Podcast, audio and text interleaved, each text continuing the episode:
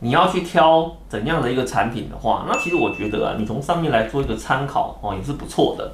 嗯、哦，那当然了，这边的话呢，有分成个股跟 ETF。哦，那我这边来进阶的来帮你整理一下。哦，那我这边的话只帮各位抓大概前五档哦，来给各位做一个参考。哦，那比如说在个股的部分，大家喜欢什么？大家喜欢台积电啊，对，玉山金啊，兆丰金、合库金、第一金，哎呀，大家都爱金融股嘛，对不对？